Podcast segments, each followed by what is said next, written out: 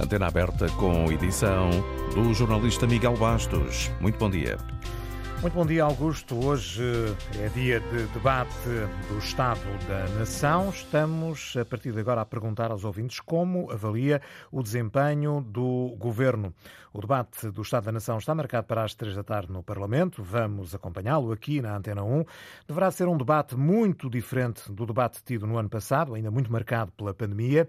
Este debate coincide com mais uma vaga de incêndios de grande dimensão. Entretanto, o mundo mudou muito. Estalou uma guerra na Europa com consequências na subida dos preços da energia e dos bens alimentares. A inflação continua a subir, as taxas de juro também e várias crises abateram-se, entretanto, sobre o governo. Para além da crise energética, a crise das urgências hospitalares ou a crise política por causa da localização do novo aeroporto. Houve ainda uma moção de censura no Parlamento.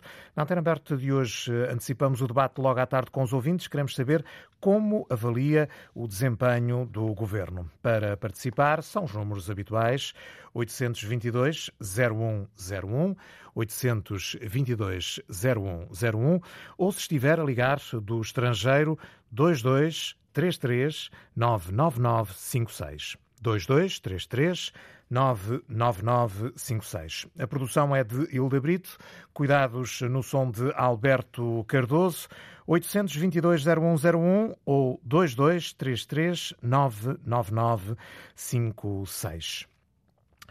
Este vai ser o primeiro debate do Estado da Nação do novo governo socialista, eleito no início do ano, liderado uma vez mais por António Costa, mas desta vez com maioria absoluta. Do outro lado, vai ter o PSD com uma nova liderança, o Chega e a Iniciativa Liberal reforçados nas urnas, nas urnas, aliás, e a oposição do Bloco de Esquerda também do PCP. Vai ser uma espécie de jogo de um contra todos, com o governo marcado por várias crises. João Alexandre.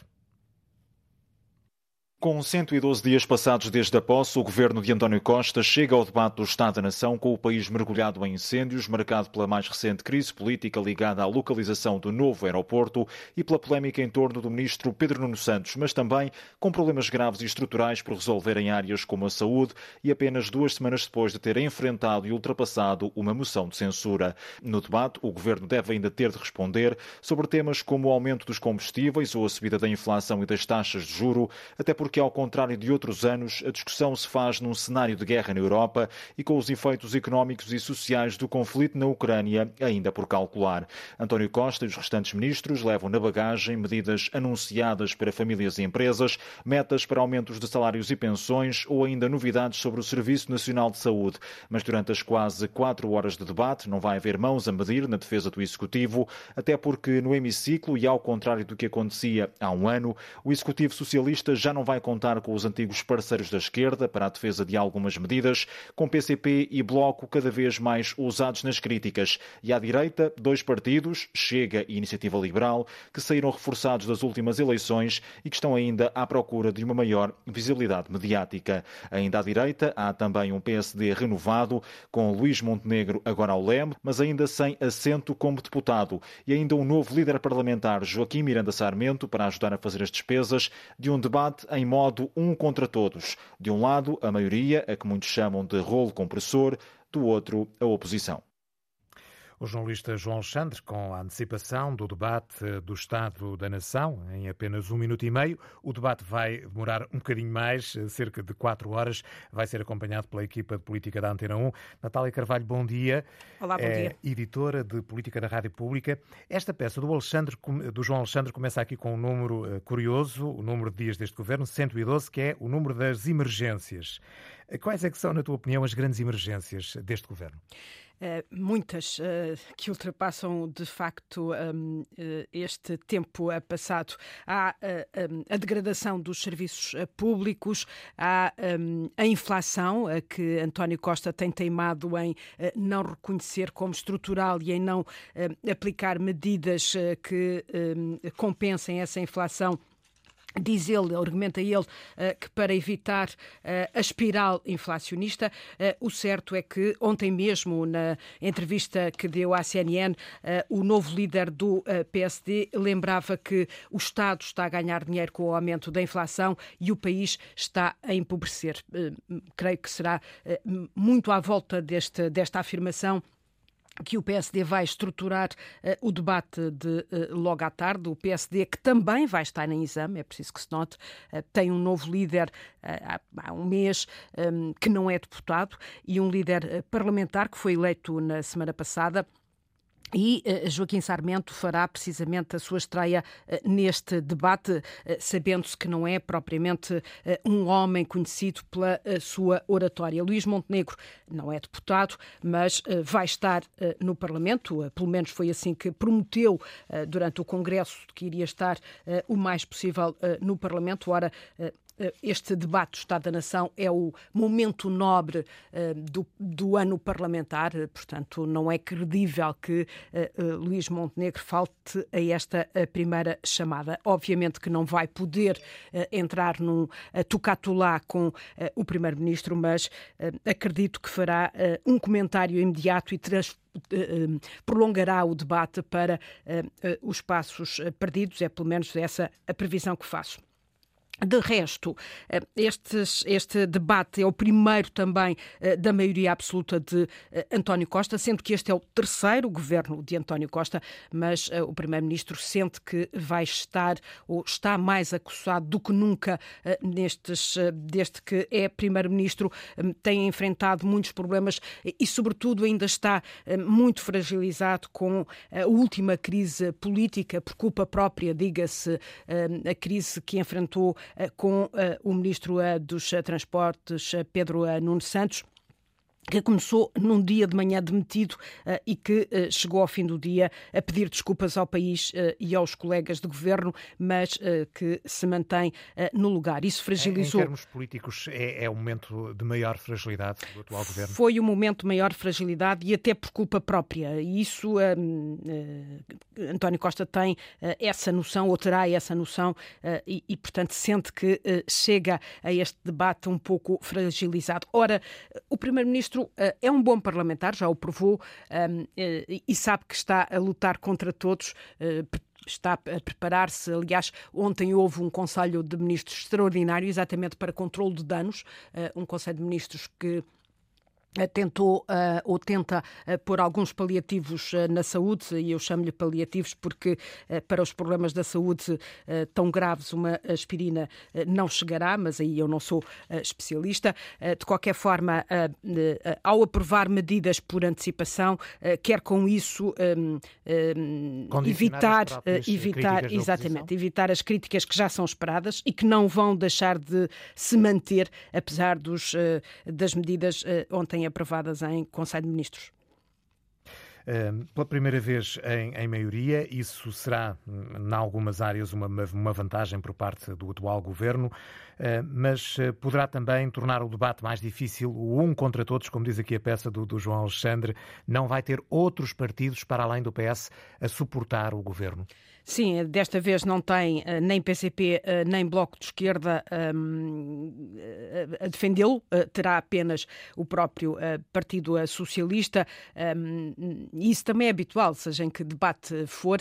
De qualquer forma, como eu dizia há instantes, António Costa é exímio no debate parlamentar, já o provou por várias vezes e, portanto, um, acredito que continuará com essa veia parlamentar salvaguardar-se eh, das críticas que virão eh, da oposição, que vão ser ehm, eh, muito fortes, particularmente à direita, porque à direita aumentou a concorrência. Era aí Chega... que eu queria chegar também. Já, já referiste, de facto, o PSD, que ainda não sabe muito bem o que é que vai valer em termos do debate parlamentar, tem esta circunstância de não ter o seu líder representado no Parlamento, mas temos o Chega e a Iniciativa Liberal claramente reforçados.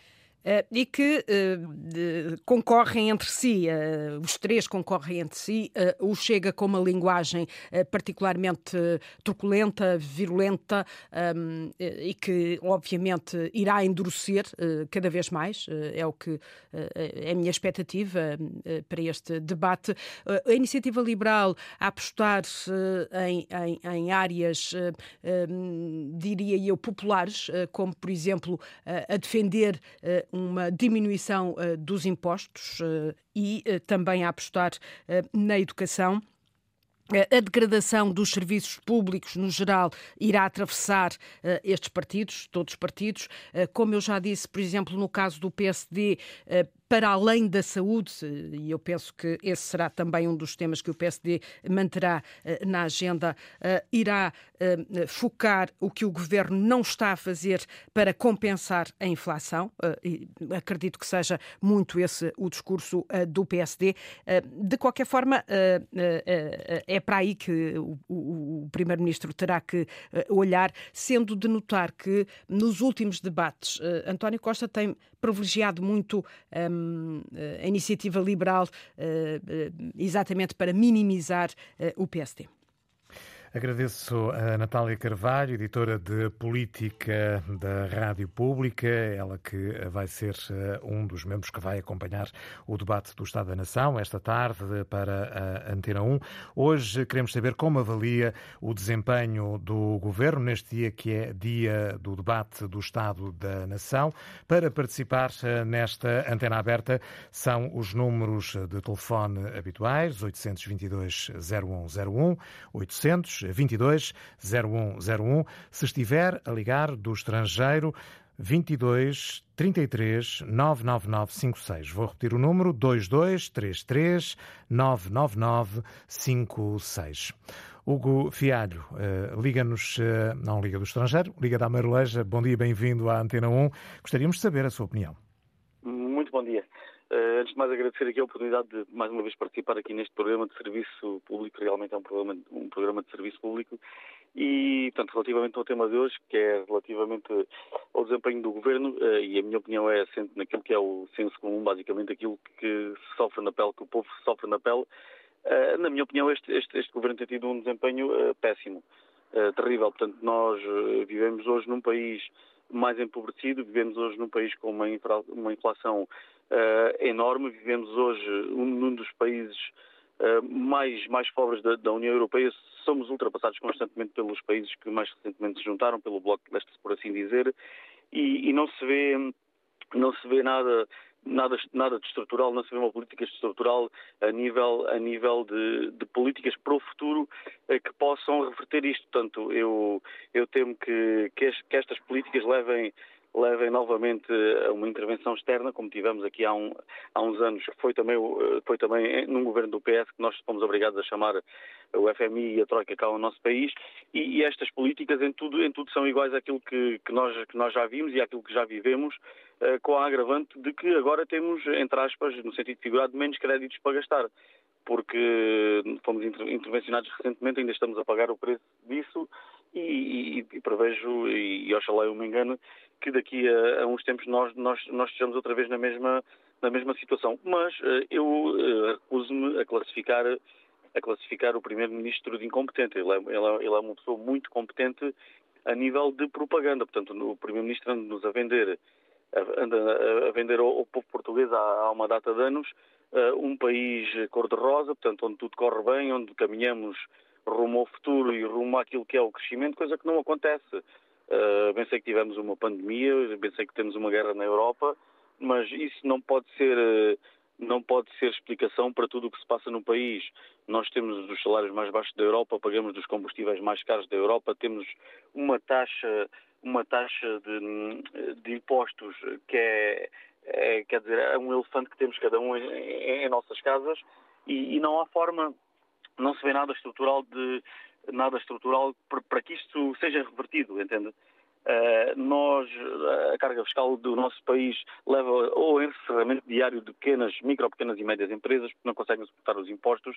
Uh, nós cada vez temos menos dinheiro na nossa carteira quando vamos ao supermercado, quando vamos abastecer, eh, vamos fazer o que quer que seja. Cada vez nos sobra menos dinheiro ao final do mês, cada vez pagamos os bens essenciais mais caros eh, e esses bens essenciais também são cobertos por uma carga fiscal que o governo ganha todos os dias imenso dinheiro com isso. E depois eh, vem aí, vem aí a bazuca europeia, como se diz, e, e também, na verdade, não se vê uma estratégia portanto não se vê uma estratégia acertada, não sequer se vê uma estratégia, portanto seja ela acertada ou não, não sequer existe uma estratégia para a aplicação desses fundos, o que me leva a querer, a querer que, que também é algo que seja propositado, porque nós sabemos que os, os governos têm que satisfazer aqueles aqueles interesses estão implementados há muitos anos, infelizmente, no sistema português e então aquilo vai sendo feito através de políticas avulso, como acontece uh, na saúde, como acontece na proteção civil, como acontece nas forças de segurança. Portanto, vamos tendo políticas avulso uh, à mercê daquilo que são os interesses de terceiros e que, não, e que não são os interesses do povo propriamente dito. Portanto, na verdade, na minha opinião, e para terminar, não quero monopolizar o tempo só para mim, na minha opinião, nós, nós temos um governo que não é incompetente, que é muito competente a propagandear aquilo que não existe e o país que não temos, uh, e que, de certa forma, em termos de avaliação daquilo que é a necessidade uh, do povo português, as necessidades do povo português, ou pelo menos da maioria do povo português, tem, sido, tem tido um desempenho nulo, uh, péssimo, devastador. Obrigado, Hugo Fialho, ligou-nos da Marleja, obrigado por ter vindo à antena aberta. Chama agora Sérgio Vaz, liga-nos de Coimbra. Uh, muito bom dia, bom obrigado dia. por uh, esta oportunidade e por poder opinar. Realmente eu penso que hum, este governo uh, tem sido um desastre. Um desastre porque continuamos a, a, a prolongar no tempo os problemas crónicos do país. temos agora o exemplo do, dos incêndios, ou seja, nós estamos constantemente à espera do São Pedro. Tivemos em 2017 a tragédia, entretanto tivemos verões mais frescos, com alguma umidade, e nada foi feito. Voltámos a ter o que temos. Porquê? Porque nada foi feito, ou seja, não houve nada que tivesse sido feito pelo governo para prevenir esta situação dos fogos. Temos outra questão que, que passa pela, pela escassez de água. Temos a região do Algarve, temos Trás-os-Montes, temos o Alentejo, mas, por exemplo, a região do Algarve, podíamos canalizar os 10 milhões, ou praticamente 10 milhões, de subvenções vitalícias de 400 e poucos políticos e ex-juízes do Constitucional, e o montante são 10 milhões, com a criação de centrais, por exemplo, de dessalinização, retirar a água do mar e transformá-la em, em água doce. Ou seja, iríamos uh, resolver um problema na região do Algarve, com a criação destas centrais. E não precisávamos de desviar outro tipo de dinheiro do orçamento. Bastava realmente canalizar esse dinheiro das subvenções uh, vitalícias, que é vergonhoso, é uma aberração, uh, para um bem comum. E poderíamos resolver mais uma situação da escassez de água, tanto no, na região do Algarve, como, por exemplo, na, na costa alentejana. E aí teríamos mais uma situação uh, resolvida. Ou seja, continuamos aqui a, a, adiar, nada é feito, estamos sempre à espera uh, ou do dinheiro da Comunidade Europeia ou do São Pedro, e é isto, é isto que se faz. A economia está como está, tivemos uma situação de pandemia seguimos todos a mesma retórica, exceto a Suécia. A Suécia é um país rico, nunca confinou, manteve sempre a economia, uh, informou, as pessoas puderam optar. Cá não. Nada. Cá tudo foi fechado, tudo foi controlado. Passámos a ter uma ditadura, uma ditadura sanitária, sim, ditadura sanitária. Uh, e isto é, pronto, é, é, o espelho de tudo o que está a acontecer neste momento no, no, país. E isto é um arrastar, quer dizer, em 48 anos de democracia, estamos na cauda da Europa, continuamos na cauda da Europa, mais pobres, 60% da população portuguesa nem 800 euros recebe, e depois temos a maior carga fiscal de sempre, os combustíveis altíssimos, a energia altíssima. Foi vergonhoso o que Costa fez, quer dizer, fechou as centrais de carvão, mas vai comprar energia depois da Espanha, que são produzidas também pelas centrais de carvão. A própria Alemanha reativou as centrais de carvão. Nós não o fizemos, pelo contrário. Começámos a produzir mais energia elétrica através uh, das barragens, onde perdemos água, porque, como sabem, para produzir energia nas, nas barragens é preciso uh, abrir a água para girar as, as comportas, etc. etc, etc. Uh, pronto. são pequenas situações realmente que, que podiam ser resolvidas se houvesse mesmo um interesse político para acabar com estes lobbies e para desenvolver o país. Porque um político deve trabalhar em prol uh, de todos nós. E infelizmente o que acontece é que as pessoas trabalham uh, para o seu próprio umbigo, para os seus próprios interesses. Os tais lobbies instalados. Isto tem que ser, uh, tem que se acabar com isto. Temos que acabar com isto. E todos nós temos que ser mais proativos, temos que apresentar soluções, temos que criticar quando tivermos que o fazer, elogiar quando tivermos que o fazer e apresentar propostas. Mas elas têm que ser feitas, não podem ficar só no papel e fica o problema resolvido. Porque isto é um arrastar de problemas. A população cada vez mais pobre, a carga fiscal como está, é impossível as pessoas viverem neste país, as pessoas sobrevivem neste país. Temos uma massa enorme de, de jovens com formação académica que são obrigados a emigrar depois do investimento que foi feito. Ou seja, é o nosso futuro do país que está em jogo. E nada é feito. Eu acho que isto é vergonhoso e uh, o governo socialista uh, que se arrasta no tempo, não é? Temos praticamente 27 anos de socialismo, de governos socialistas, um, nada fazem. E neste momento estamos com uma maioria absoluta, mas nada se faz. Só estamos a falar neste momento nesta questão dos focos porque realmente tivemos este pico. Porque se não tivéssemos este pico e se não tivéssemos incêndios este ano, voltava tudo a ficar sossegado e tranquilo. Contávamos novamente com o São Pedro. E isto não pode ser. Temos que ter realmente políticos sérios com políticas sérias e que, e que, que seja ou que seja uma mais-valia para todos nós portugueses, para a nossa economia, para a nossa qualidade de vida. E é isso que nós temos que, que, que fazer.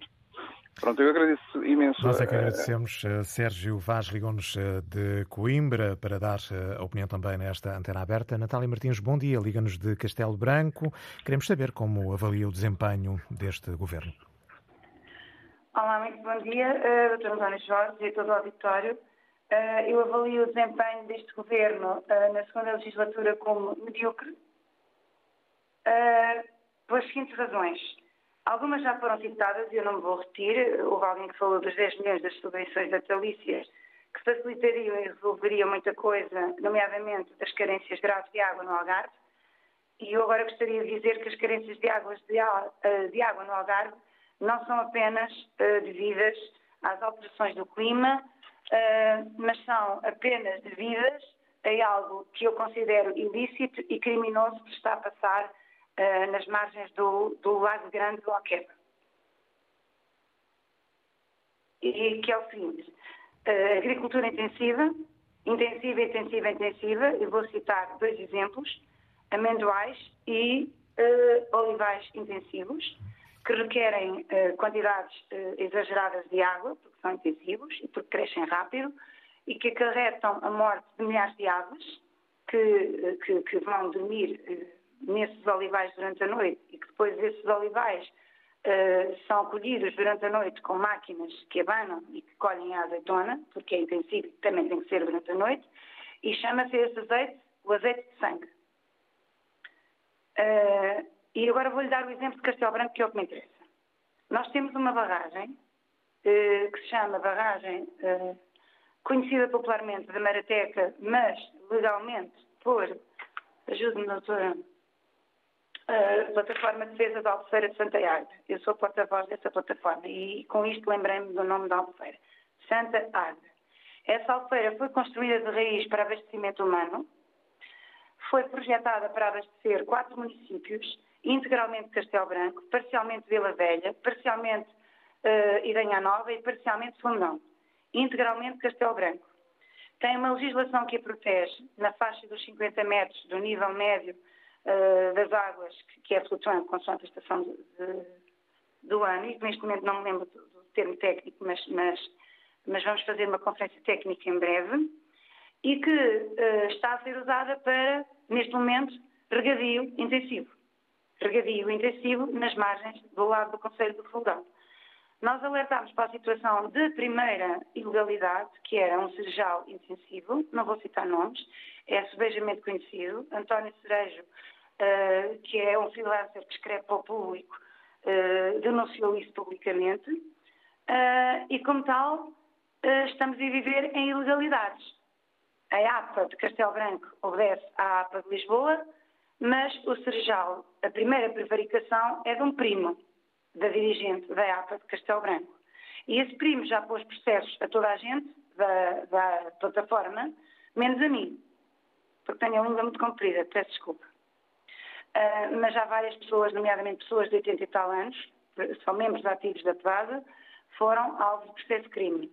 O membro da Quercus, o representante da Quercus de Castelo Branco, foi alvo de processo de crime e foi alvo de ameaças de morte.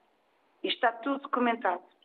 E eu pergunto, que governo é este, que país é este, em que os incendiários foram hoje categorizados e classificados por um uh, tal doutor especialista na Antena 1, no programa por volta das nove da manhã, por uh, doentes mentais que adoram ver o fogo e que são pessoas de baixo nível cultural e que também são pessoas que, por tricas de partilhas, vingam-se e lançam fogo na floresta. Eu rebato isso tudo. Eu conheço alguns. Conheço alguns que estão com pulseira eletrónica, mas são doentes mentais, é verdade. Mas foram aliciados e foram muito bem pagos para esse crime de fogo posto. E eu rebato tudo aquilo que me digam sobre uh, o Portugal está a arder porque os agricultores são negligentes, porque usam máquinas que podem fazer faíscas. É falso. Ninguém está a fazer isso, salvo 0,00001 exceções. Ou melhor, 99. São muitos dados, Natália. Penso que já, já percebemos o, o seu ponto percebemos. de então, vista. Então, só, só, para concluir, temos muitos ouvintes Só para concluir, um, quer seja PS, quer seja PSD, enquanto não houver políticos na verdadeira acessão da palavra, segundo a etimologia grega, do que significa ser político, e não lhe vou dizer o que é que isso significa, que o Dr. António Jorge e a maior parte do auditório vai pesquisar e vai saber o que isso significa, não vamos ter nada decente em futuro sustentabilidade, não vamos ter floresta. Mas eu vou ter. A minha floresta eu vou regenerar. E eu sei como. Natália Martins, obrigado por ter vindo à Antena 1, ligou-nos de Castelo Branco. Vou agora ao encontro de André Azevedo Alves, é professor no Instituto de Estudos Políticos da Universidade Católica. Bom dia e bem-vindo. No ano passado, o Estado da Nação foi ainda muito marcado por uh, temas eh, ligados à pandemia. Que assuntos é que acha que vão dominar o debate marcado para esta tarde? Bem, há, há um assunto que está na, na, ordem do dia, digamos assim, imediata, que é a questão dos incêndios, eh, e, portanto, muito provavelmente, até pelo, pelas declarações de António Costa uh, no passado, uh, uh, há alguns anos atrás já, provavelmente será um, será um assunto que irá, que, irá estar, que irá estar no debate.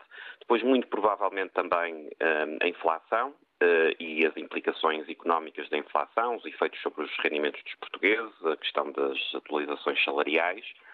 Um, ehm, portanto, eu diria que a partir destes dois temas provavelmente estarão em cima da mesa. Depois é possível que haja também alguma discussão sobre a própria uh, coesão interna do governo. Estou a pensar ainda no, no episódio com, com, Pedro Nuno Santos, a questão do aeroporto, uh, e portanto também não me espantaria que esse tema ainda, ainda aparecesse também.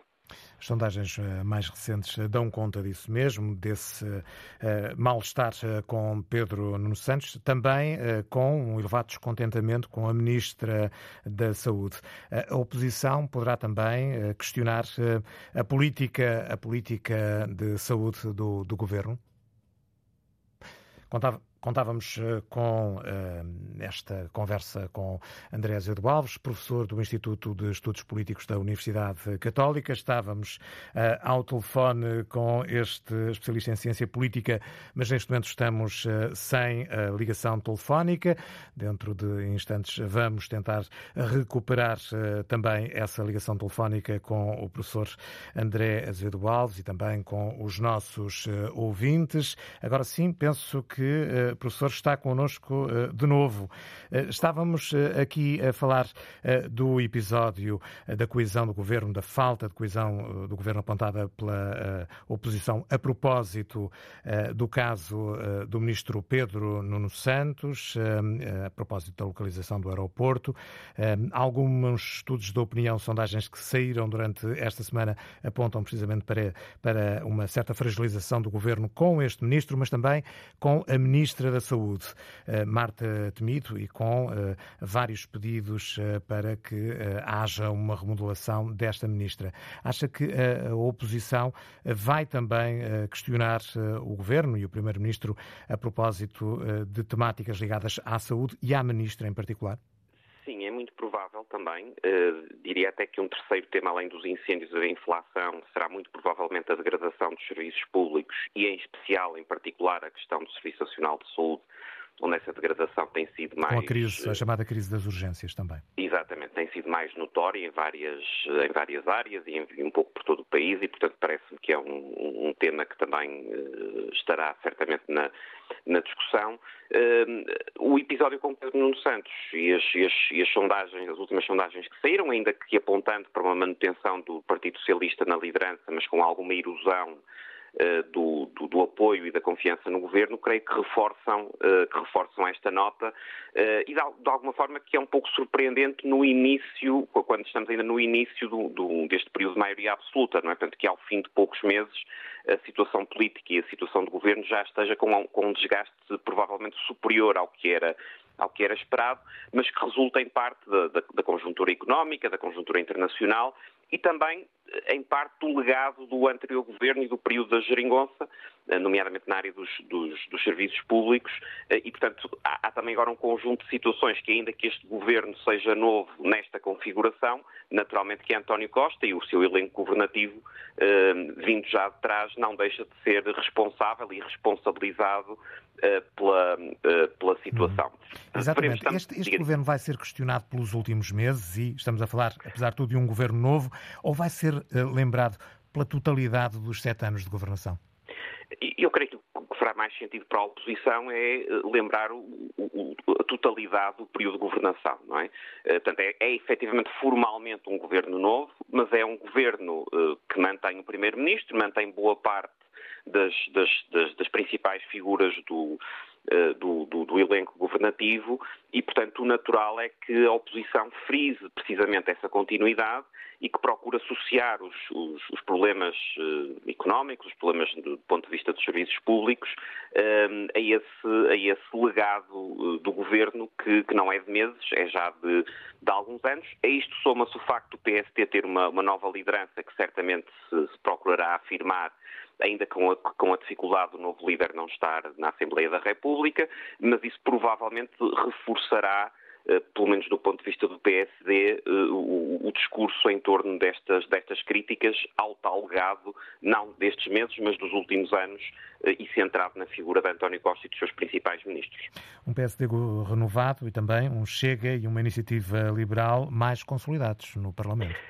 Sim, eh, claramente. Aliás, creio que Chega a Iniciativa Liberal tem também beneficiado nestes últimos meses eh, da quase ausência ou do limbo em que estava o PSD. Veremos agora como é que a nova liderança, ainda que com o grupo parlamentar eh, selecionado por Rui Rio, mas como é que a nova liderança consegue, digamos, dinamizar e até que ponto consegue recuperar o papel do PSD como principal força uh, efetiva de, de, oposição que de alguma forma nos últimos meses foi, uh, foi colocada em causa, mas eu creio que é de esperar que a Iniciativa Liberal e Chega, enfim, nos seus estilos respectivos, que são bastante diferentes, mas que continuem a procurar uh, protagonismo e que procurem, que procurem continuar a estar na linha da frente das críticas ao governo, mas, digo eu, será expectável que agora com o PSD, digamos, revitalizado, veremos o que é que o Luís Montenegro e quem o acompanha consegue fazer, eh, a tentar também eh, eh, estabelecer um papel de destaque e consolidar-se como uma alternativa ao Partido Socialista. Vai ser um governo uh, mais forte, uma vez que tem maioria absoluta, ou mais uh, fragilizado, uma vez que não conta com o apoio do Bloco de Esquerda e do PCP? É, essa é uma excelente pergunta. Eu, eu, eu creio que à partida, um, tanto quando o PS consegue a maioria absoluta, um, no, digamos, no dia após as eleições, a expectativa seria de que seria um governo mais forte por não depender do apoio dos partidos à sua esquerda, e, portanto, a estabilidade para os quatro anos estaria logo à partida mais ou menos garantida. E, portanto, isso em princípio deveria ser um elemento facilitador. No entanto, o que temos observado, em função dos, dos fatores de desgaste, eh, quer externos, quer internos, de, de, que falávamos há pouco, é que eh, paradoxalmente, ao fim de poucos meses, vemos já sinais de, de, de, desgaste significativos. A esses sinais de desgaste, creio que se poderão vir uh, a acrescentar uh, também a contestação nas ruas, que, nomeadamente, PCP e Bloco, mais o PCP do que o Bloco, uh, poderão fomentar no, no, contexto pós-geringonça, ou seja, PCP e Bloco neste momento deixaram de ter qualquer uh, interesse na, em, em, que haja alguma pacificação social, pelo contrário, não é? Uh, e, portanto, de alguma forma, apesar de o PS, do ponto de vista do apoio parlamentar, ter a estabilidade governativa, governativa garantida, confronta-se com um desgaste significativo, uh, também com provavelmente confrontar-se-á com uma oposição crescente dos partidos à sua esquerda e com o cenário à direita, a Iniciativa Liberal e Chega com bastante dinamismo e o PSD veremos até que ponto revitalizado e, portanto, paradoxalmente, apesar de ser um governo com maioria absoluta e apesar da expectativa poder ser essa, eh, creio que assistimos já eh, ao fim de relativamente pouco tempo, a um governo bastante desgastado. Veremos como é que António Costa consegue eh, lidar com essa situação. Veremos então. Obrigado pelo olhar Obrigado. atento. André Azevedo Alves, professor de Ciência Política da Universidade Católica. Vamos voltar ao encontro dos nossos ouvintes com José Santos. Liga-nos, está em viagem e liga-nos também para a antena aberta. Gostamos de saber a sua opinião. Bom dia. Acabamos de ouvir um professor universitário e, hum, e sinceramente, eh, de um professor universitário precisávamos de algo mais. Ou seja, reparem bem, eh, o desempenho deste governo, e começando pela pergunta, para mim é medíocre. Mas é medíocre como tem sido todos os anteriores, ao longo destes anos todos tem sido. Porque aqui há um problema estrutural que ninguém fala, nomeadamente da classe de, de, de professores de direito, ou universitários, ou pensadores, teriam que também pensar e pôr isto em discussão pública. Vamos ver. Uh, isto é uma maneira de, fazer política completamente obsoleta. Repare bem, logo à tarde o que é que vai acontecer? Vai haver um debate da nação de quatro horas. É, é, é apenas um espetáculozinho, porque não vai surgir no fim das quatro horas nada que vai melhorar a vida das pessoas. Nada se vai resolver, nada vai melhorar. É apenas um espetáculozinho. Uns vão dizer mal, outros vão se defender e não vai haver conclusão nenhuma. Portanto, esta forma de fazer política está completamente ultrapassada. O que devia haver era um pensamento estratégico para o país que não existe, repare bem, e um alinhamento de todos os partidos. Nós somos todos portugueses, eh, sejam de direita, de esquerda, os que, os que nos governam, que estão lá agora, são portugueses e nós somos portugueses. E todos devíamos estar alinhados e ter uma estratégia eh, para o país. O que não existe. O que existe é governos operacionais que apenas colocam os pensos agora onde grita aquele, onde grita o outro, não é? E vai ali, agora faltam professores, vamos lá colocar ali um penso. Agora faltam ali médicos, vamos colocar um penso. Mas realmente, onde é que está um pensamento estratégico? Dizer, para Portugal, nos próximos 30, 40 anos, o que é que é preciso? Vamos apostar na economia no turismo, vamos investir nos serviços, na, nas energias uh, renováveis, nas novas tecnologias.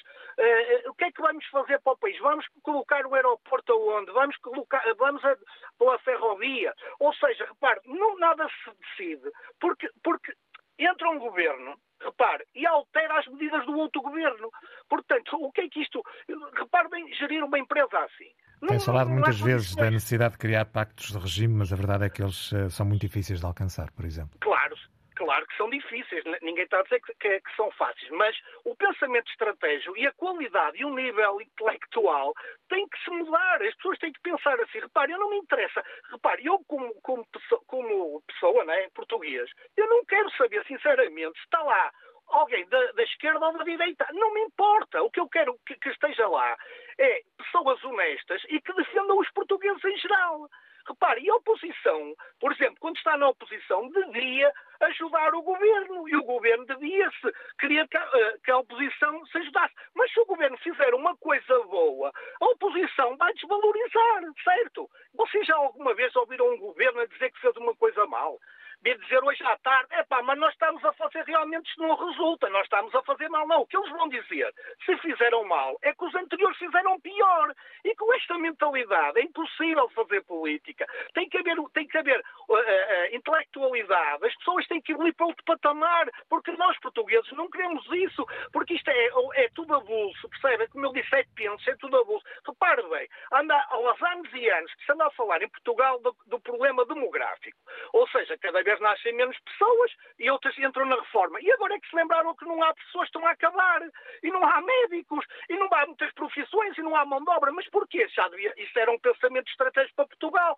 Vamos apostar, como, por exemplo, diminuindo os impostos para que as pessoas consigam ter mais filhos. Então vamos, ou então vamos criar formas de atrair pessoas de outros países, não é? Portanto, vivemos numa situação em que o governo entra, altera as medidas do outro, e, é, e, e volto a dizer, tem que haver aqui um, um, uma alteração, porque senão nós não, não existe capacidade de gerir um. Portugal é como, vamos considerar como uma empresa, claro que há uns que pensam de uma maneira e outros, e estamos lá para ajustar quando é possível, eh, quando preciso ajustar, ajustava-se. Mas era preciso que todos tivessem um interesse. Eles, os, os partidos são como os clubes de futebol, que para bem.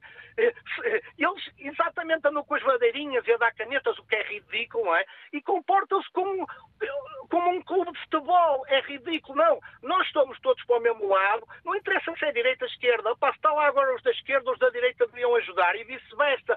E é assim que tem que ser. E se, enquanto não sairmos disto, meus amigos, será difícil eh, termos governos e teremos o país uhum. a crescer. Penso que já percebemos a sua, a sua ideia. Muito obrigado, José Santos. Uh, Ligou-nos, uh, estava em viagem. Vamos ouvir agora Jorge Quinta, liga-nos de Moledo do Minho. Bom dia. Bom dia, meu senhor. Olha, eu queria apenas dizer, vou ser muito curto. É muito difícil governar a democracia nas circunstâncias em que estamos a governar.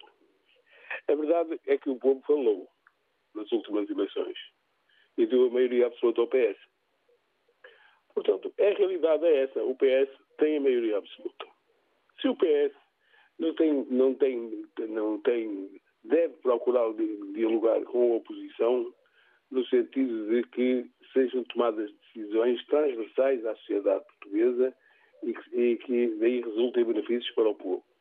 Agora, o, o, aquilo que ouço tanto falar em reformas estruturais, as reformas, as grandes reformas estruturais estão feitas quase logo a seguir ao 25 de Abril.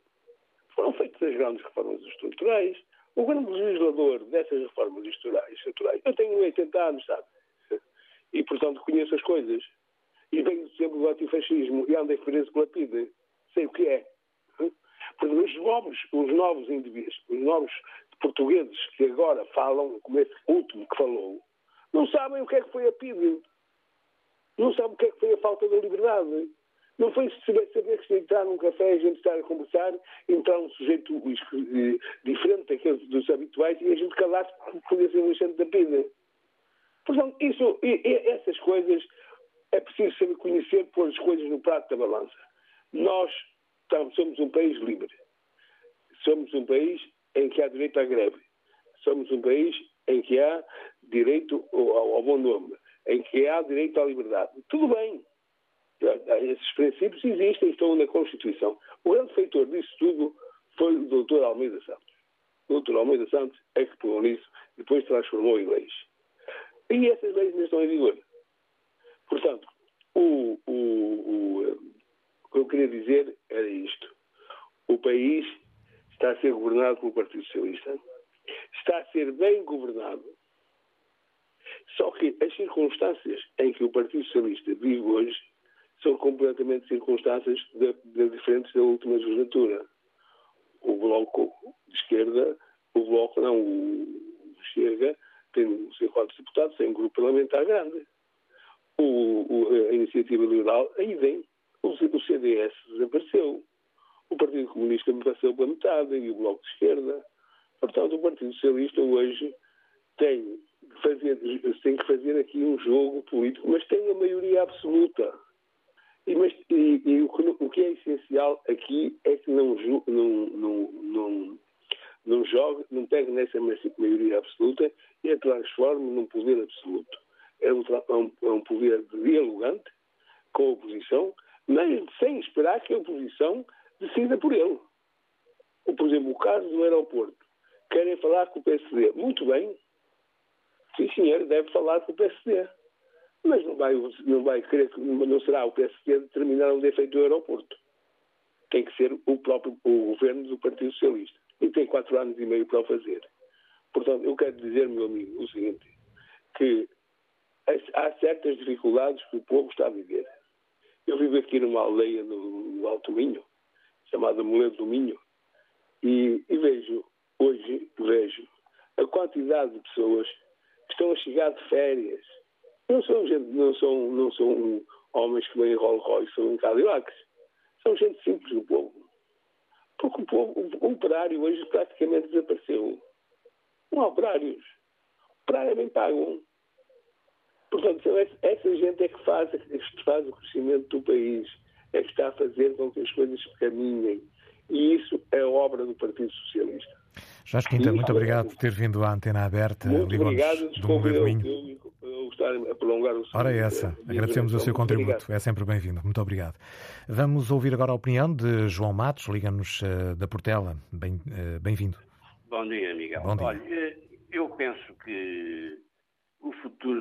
Portugal, digamos, está ameaçado como nação independente, soberana, eh, porque há uma política, digamos, de, que conduz, se não for travada, conduz a um desastre nacional, a um novo Alcácer Quibir eh, na história de Portugal. Porque é uma política desastrosa. Olha, hoje o, o, o ISCTE, com o seu serviço de de políticas públicas de uma entidade, enfim, faz um, um diagnóstico de uma situação terrível.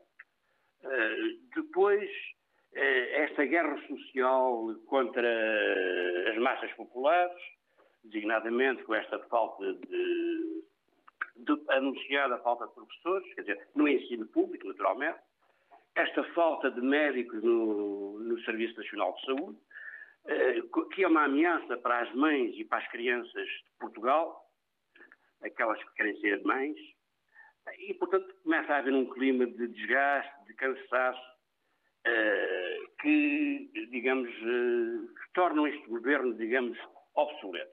Este governo subiu muito, inesperadamente, mas também, naturalmente, irá ter uma grande queda. Depois, esta questão da demografia, da desertificação, dos incêndios de há 30 anos, que não existe prevenção, é um país que não tem. É um país que, a política do país não tem um desígnio nacional. Não há um projeto estratégico para o país. É um governar à vista. E, portanto, António Costa eh, começa a ser hoje eh, parte, não da solução, mas do problema. Uh, com esta política que, enfim, que não traz esperança nenhuma ao país. A justiça encontra-se paralisada pela negligência, não sei se propositada, do, dos, destes, dirigentes. Uh, depois quer-se passar a bola quente para os municípios na área, nessas áreas sensibilíssimas que é a saúde e a educação, que é para disfarçar, digamos, a inépcia, a incompetência deste governo a sua, digamos, conivência com os grandes interesses privados eh, nos diferentes setores. Acentuam-se as desigualdades. Eh, e, e, e, portanto, o que fazer? É preciso arrancar para uma política de salvação nacional, que eu diria uma política patriótica e de esquerda, deve substituir esta política, depois também eh, sublinhar este permanente afastamento dos preceitos constitucionais de proteção uh, dos interesses das camadas populares, que, ao contrário, têm sido uh, esquecidos e, e, prejudicados, marginalizando milhões de portugueses que uh, empobrecem a trabalhar. Depois, este negócio que se avizinha da colina de Santana, é entregar provavelmente à Motengil os terrenos nobres da colina de Santana, para se construir eh, o, o hospital, eh, o, o, novo hospital hoje anunciado, porque estão o governo dos anúncios e não do, dos, dos, feitos. É, é, portanto, um governo desorientado eh, e naturalmente não serve o país. Não serve o país porque esta política é antipatriótica, é antinacional, é antissocial, é, portanto, é uma política que temos que nos ver livre dela se queremos que uh, o país sobreviva como uma entidade com centenas de anos. Muito João Matos, muito obrigado por ter vindo à antena aberta. Bom dia, ligou-nos eh, da Portela. Estamos a encerrar o programa de hoje. O debate do Estado da Nação começa às três da tarde. Vai poder acompanhá-lo também aqui na Antena 1. Hoje queria, quisemos aqui saber eh, que avaliação faz do desempenho do Governo neste dia do debate do Estado da Nação. Quanto à antena aberta, regressaremos amanhã, como sempre, depois das notícias da 11, eh, das 11 da manhã, contando naturalmente também com a sua participação e com outro tema, naturalmente.